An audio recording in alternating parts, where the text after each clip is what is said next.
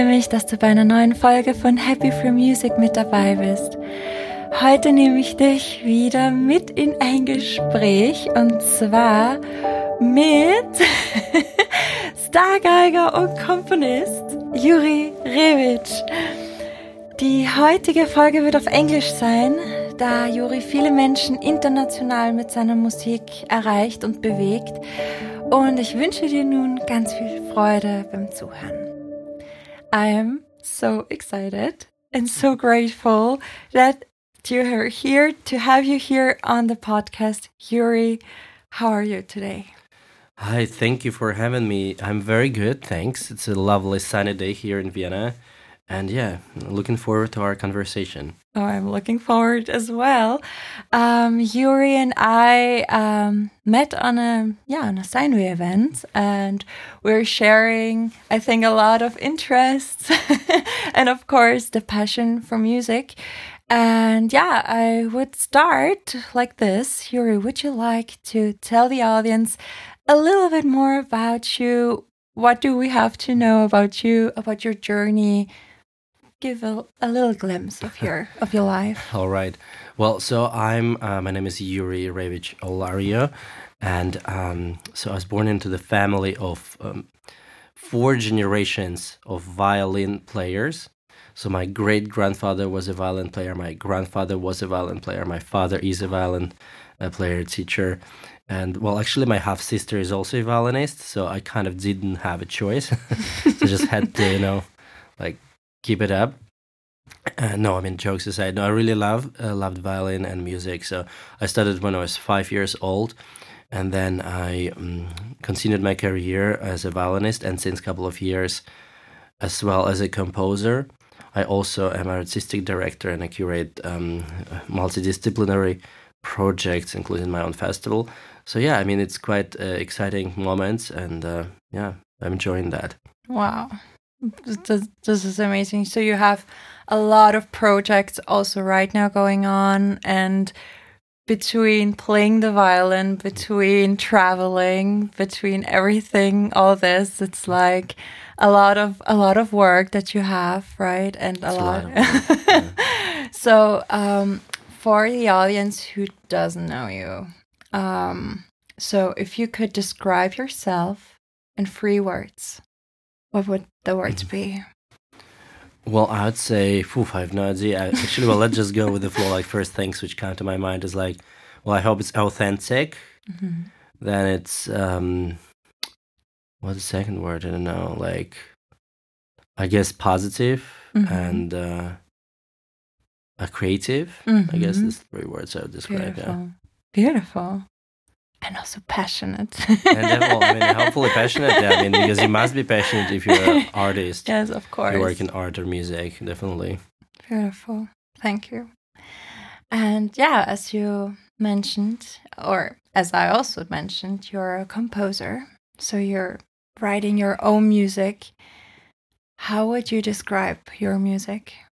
Well, my music is very, very diverse. I think um, one in some of my music you can hear something very very relaxing something very meditating something very mm, like you know something about mindfulness and um, mm-hmm. like that kind of thing which takes a moment from everyday's stress and just you know calming down and just digging in diving in into the harmonies mm. of music on also the like more, more energetic tracks more epic tracks more electronic tracks you know? So I believe like as a I don't try to follow just one path and just to stick to one very very uh, same um, kind of way of making music because of course it's easier for marketing but it's not really reflecting to myself as an artist because I like to explore I like to experiment I like to bring something new with every composition I release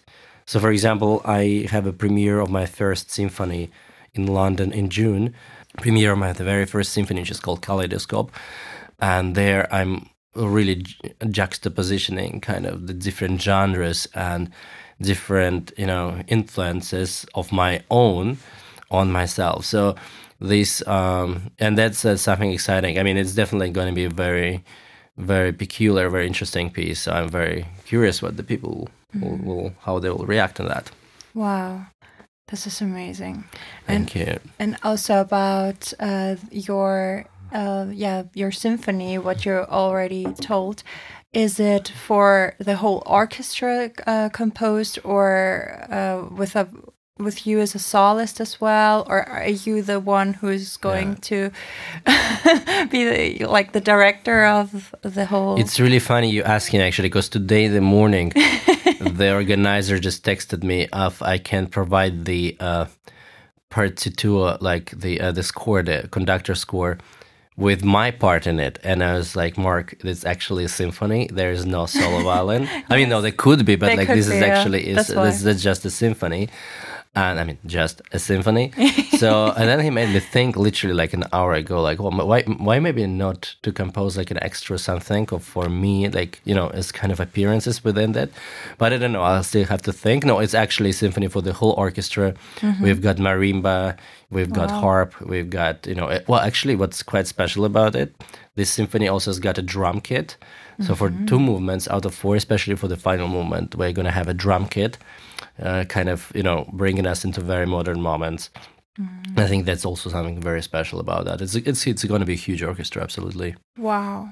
Wow. Is this also going to be, I mean, uh, filmed or so yeah, I the hope people, so. I hope so. I hope people. I mean, I hope they're going to film it. I think they're going to so film that it. we yeah. can can see it from Yeah. all part of the world. world. Absolutely. Yeah, po- perfect. Yeah. So yeah, I think now I would uh, like to give the audience a quick glimpse of your music, of your pieces, and um, yeah, thank you.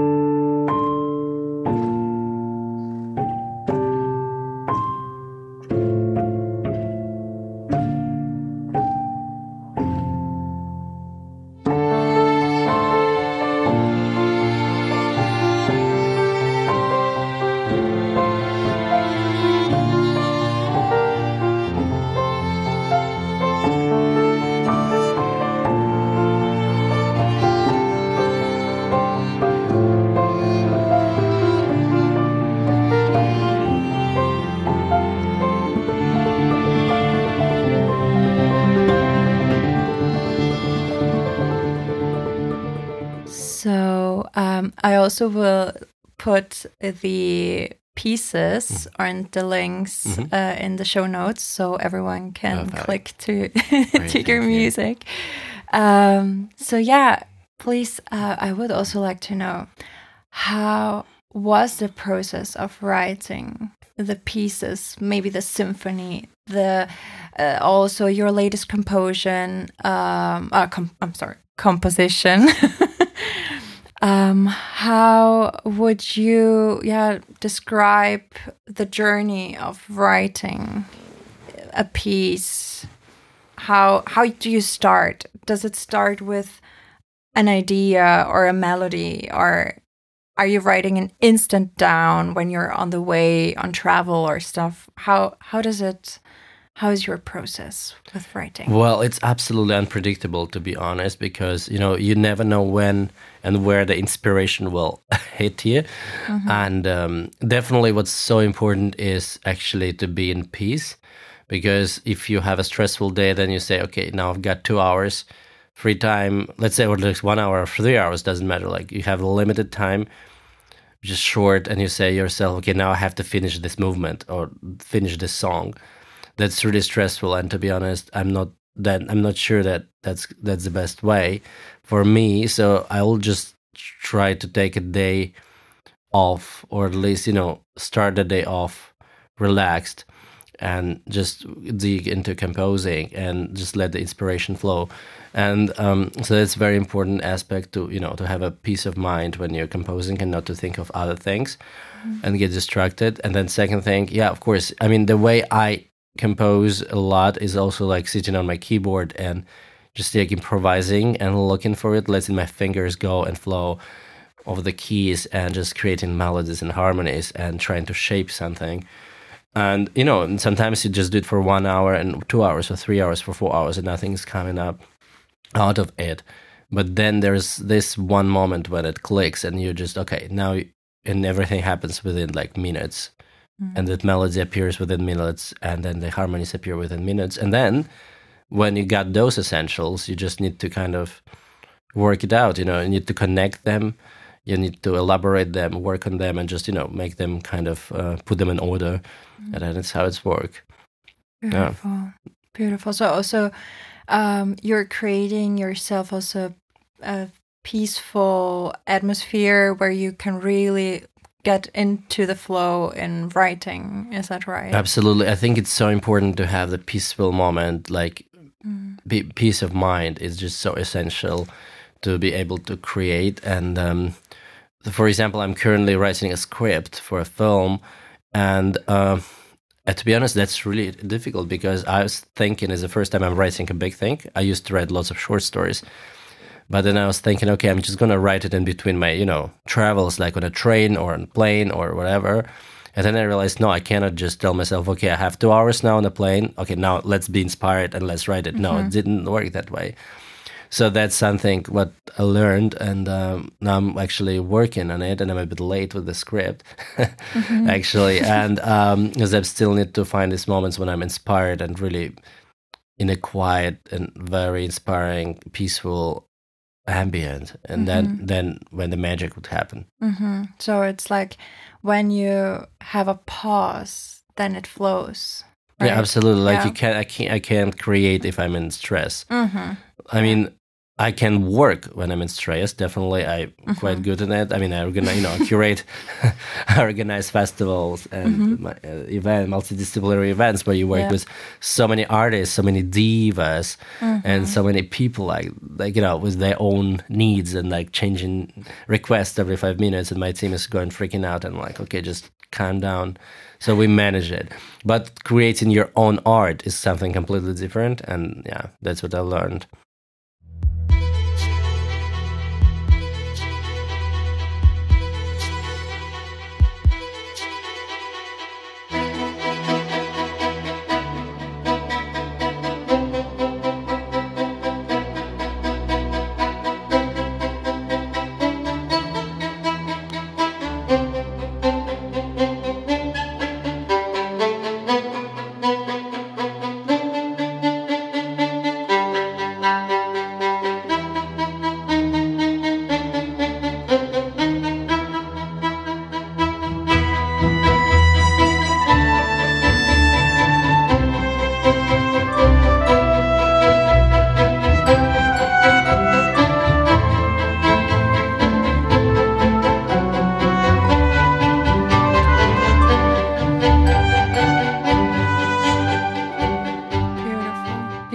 Beautiful. So this is what I also would like to go on with mm-hmm. this topic right now. So you're also an organizer. Mm-hmm. You I mean this is so inspiring how you handle everything with your travels, your concerts, composing and then also creating a big project like this. I mean which is combining music and art and acting mm-hmm. and fashion and colors and there's Yeah, a lot super. of- yeah, I know it's like so much going on, right? and, like, and yeah, this is i mean you have created a sphere you have created a space which is called friday nights with Yury Revich. i mean you're going to you Exactly, yeah, we are- it's- that's an- in yeah. the process right now exactly. Yeah. um, but can you tell me a little bit more about the project itself? What is the purpose of these events? With how many people are you working there? Um, and also how it is like to work on such a great project like this? Well, uh, yeah. So the project, the Friday nights with me, started um, I think around six years ago, and I was very young, and I it was totally bold move, and you know it was so crazy. So basically, with a limited budget, I managed to pull off. Um, so well, we had twelve evenings, which is already a lot. But each evening we had two concerts with different different audiences. So we had 24 concerts plus one big charity concert for autism and to raise awareness for autism. And in total, it was 25 events. And I'm I'm not afraid to say that here. It's the budget for the 25 events we had was I think 15 or something thousand euro Mm. for 25 events. This is nobody believes me when I say that, but we pulled it off. Like you know, like I was like asking friends, artists to support the project. We are trying to sell tickets. The first year was so hard, and the concept was mu- classical music, jazz, and art. Then we. When we survived the first year, people loved us. Second year was much easier. We reduced the amount of events, and um, I call it events actually. I mean, I call it also concerts of art because I cannot really just call it concert or exhibition. It's an event, it's happening, it's an experience, you know. So then, and year by year, we attracted so many people and like we became the place to be actually. Like we combine, we always did it in different locations from Belvedere to Musikverein, from Theater an der Wien to Konzerthaus, from Club Schwarzenberg to Semper Depot, which I love so much. This is a wonderful place to so many to theater Odeon to uh, you name it. I mean Hofburg to um, so many iconic locations in Vienna. It's all diverse, and many of them, if maybe if you may have paid attention, are quite traditional. So that was also the goal for me to bring something new to traditional spaces. So basically, what we do at the shows is that we have music in the center, but also creating live painting or exhibitions, dancing, ballet, and contemporary dance. We create sensory experience. We, a few times we gave special created perfumes to the audience members. For example, for the piece Four Seasons, which was recomposed, we had four different plants we gave to each member of the audience, and each of these plants, the real plants, were sp- was sprayed with a specially created scent for the evening for each plant for each movement of the piece. And you know they had a totally multidisciplinary intersensory expe- experience. Also another time we had created Sébastien Gaudard who is a great friend of mine is a, one of the best pastry chefs in France and I think internationally. He was called Tom Ford of Pastry by Vogue, and he came to Vienna and he created uh, chocolates inspired by my music, by me playing, you know, and gave it. We also shared it with the audience and we have live fashion creations. We did so many things. I believe that the concept is, you know, like when people ask me, What are you? I say, Look, I'm an artist, I'm a Renaissance man. You know, back then you did not have to be in a box of doing just one thing and be afraid to be judged or like be not marketed well by the industry sharks. Like, you know, you are just an artist and you create, you could be a painter and write poetry and write music and be a scientist at the same time. So I think that's a wonderful concept where one art form inspired another. And that's what I believe in. Uh, definitely works for me. And yeah, and then for the next year we are rebranding a little bit. So the Friday nights was the um, it was the series for the years, like like four or five Fridays a year, except the first year where, where we've gone crazy and did twenty five, but usually it's less. And uh, the next one is in October. The first week of October, the four shows we host at the Heidi Horten Collection Museum in Vienna. And this is going to be called Festival Nights. It's exactly the same concept, but it's just a little bit rebranded in terms of uh, placement. So we'll have it just one week every year, and uh, and um, we are also going to be presenting a wonderful program we're taking over all the floors of the museum and we're going to present music theater fashion dance and lots of surprises and also again sensory experience. So i'm not going to go into details because it's a surprise but it's going to be a lot of fun. Wow. I mean also watching you how you describe this project it's like you're you're blowing, you blooming. It's beautiful to see. That's your project for of your heart. It, you do it with passion, and I think that's that's very beautiful. I, yeah, definitely. Well, I mean, yeah, people tell me like I have this glow when I talk about yeah. it, but but it's um yeah i mean i love it it's like my baby you know what i mean yeah. like especially i started i think i was like 24 5 i don't know wow. and you know it was i was crazy like i wouldn't like i don't I look back at these years and I think, what the heck did just happen?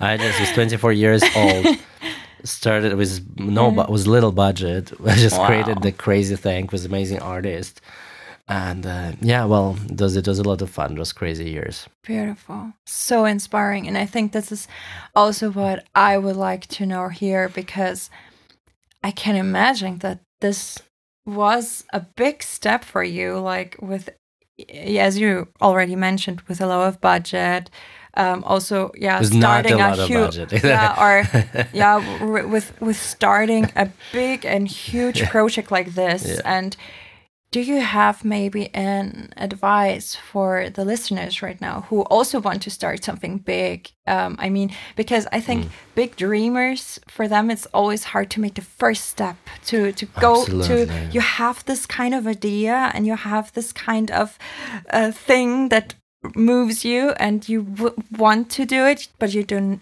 know how to do it Mm-hmm. maybe for music uh, players uh, yeah i mean for musicians I think it's for anybody. and, uh, anybody I think it's for yeah. anybody. The thing is that you know what I learned, like always never kill your inner child. yeah For example, because I know that now, uh, with my age, I'm a bit older.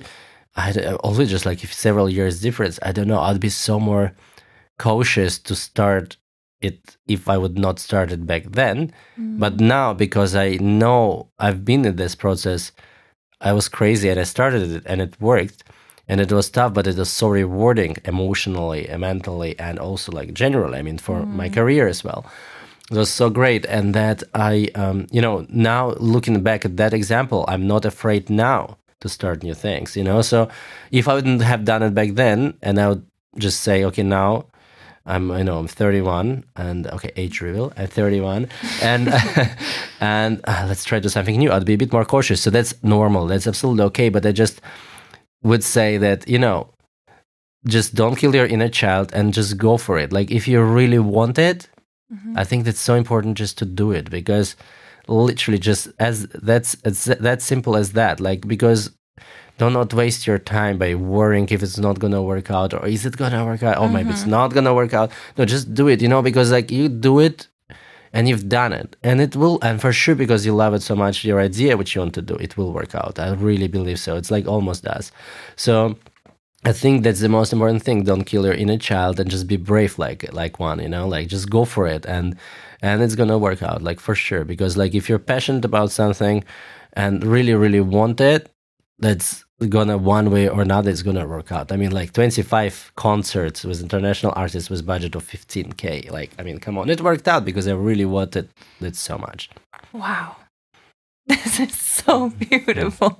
Thank you for sharing this. This is, I think, also with a project like this, or with, yeah, I mean, with projects we have, uh, we are we are showing our vulnerability because it's also like your baby, your Mhm. something which you are dreaming about, and Yeah. this is, I think, the best advice you can give. Yeah. Go, go for it, do it, make it happen. Yeah, I Yeah, mean, absolutely. St- yeah, beautiful. As simple as that, but really just yeah, that's it. Like do just to be brave Just do and it. yeah, like it. Nike. Yeah. Well, do it. then the product placements in Yeah, here, though, but, True that. but that's a good motto. It's true, actually. Yeah, Yeah. that's true. Yeah. Absolutely.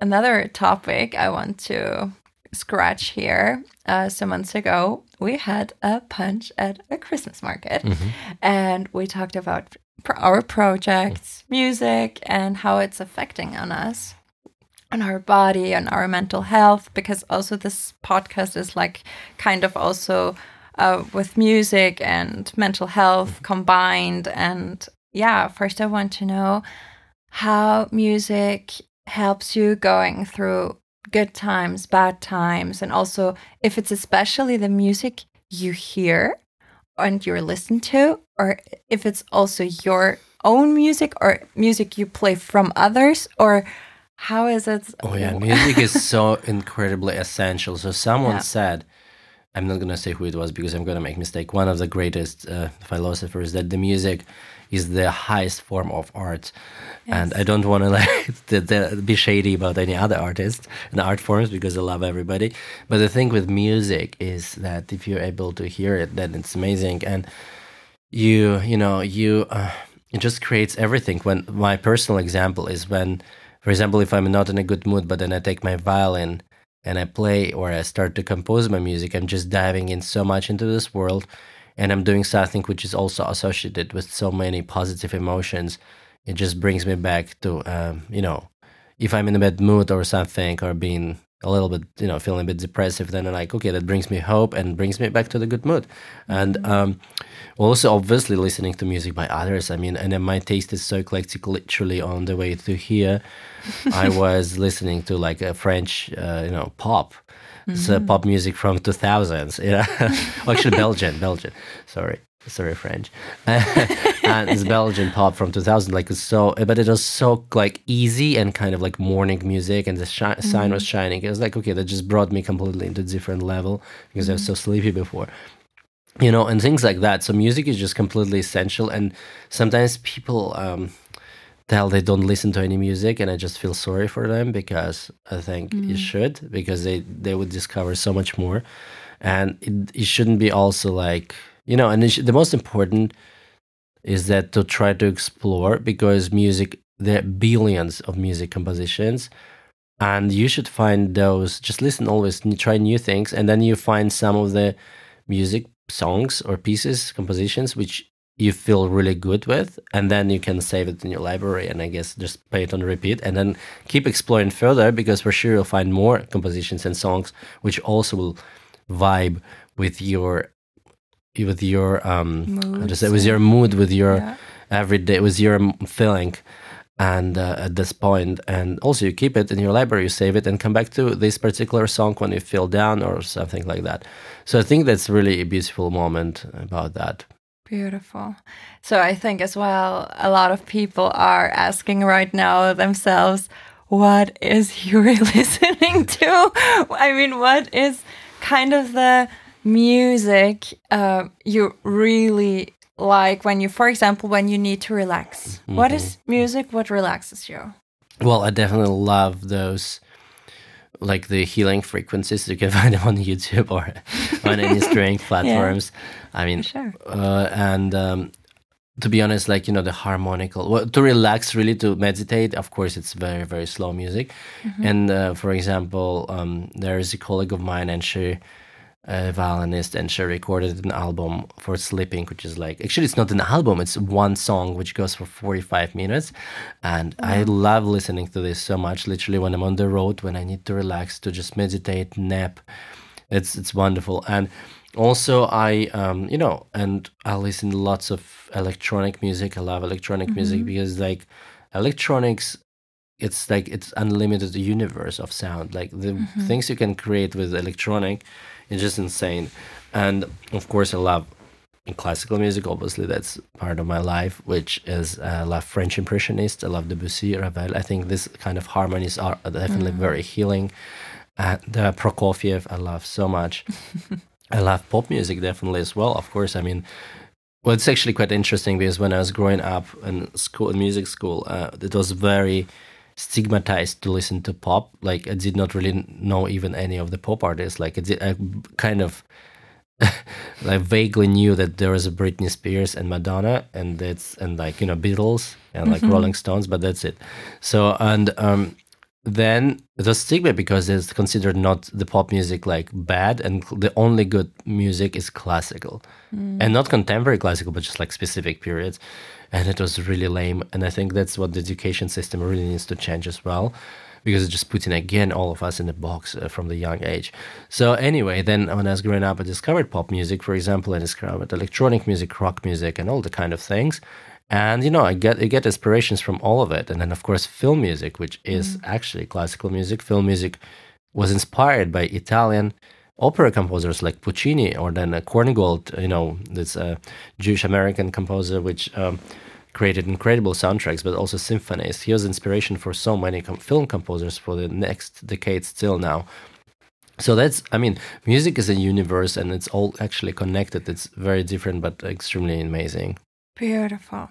Wow, so so different. Like you're also creating your your playlists in kind of a diverse sphere. Ultra diverse, it's totally eclectic, absolutely eclectic. Beautiful. And is there a group or a song or a genre at the moment where you're like deeply like in love with, or, Oh uh, or is there something, or is That's it a super? crazy question. You know what I mean? yeah, Like I, I on a, on a, a couple because the things that I'm you know I'm orchestrating now a piece which I'm pre- premiering in Berlin and Choriner Musiksommer was Berlin Symphony Orchestra in July which and this is like a piece which is let's say on the more like symphonic Mm. side which is more you know kind of uh like more classical in a way so Mhm. it's like very com- it's kind of complex but it's also will have like a bit of the disney vibe i think in it in the Mhm. beginning and then jazzy moments but it's a complex piece and i'm actually inspired by this like very strong symphonic structures since few days and i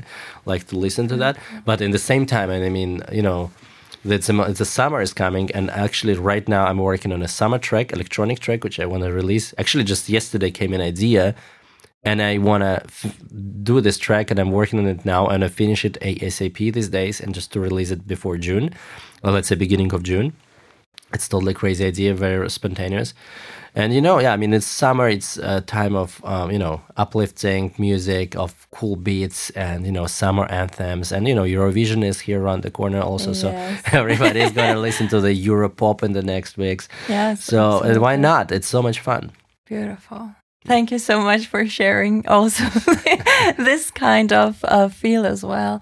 So, yeah, I think now we are arrived at the last question of mine. So, it's a question I'm asking all my interview guests and partners here. So, imagine the 80 year old Yury stands right now in front of you and you have the possibility right now to get one big advice from him for your life right now. What Wow. would the 80 year old Yury say to you right now? Uh, how, how would I know? but look, I don't know. Like, what would he say? I would say, you know, just rock it.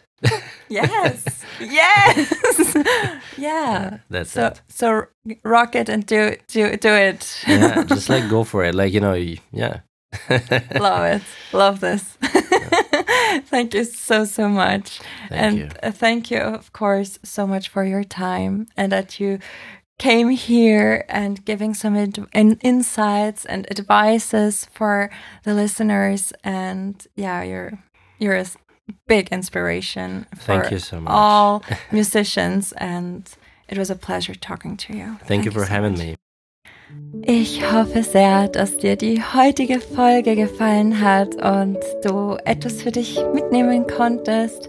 Vielleicht den einen oder anderen Tipp und ich bin so dankbar für das Gespräch mit Juri. Es ist einfach so spannend, immer wieder von ihm zu erfahren und auch so spannend, wie viel man voneinander lernen kann und erfahren kann und auch voneinander schöpfen kann.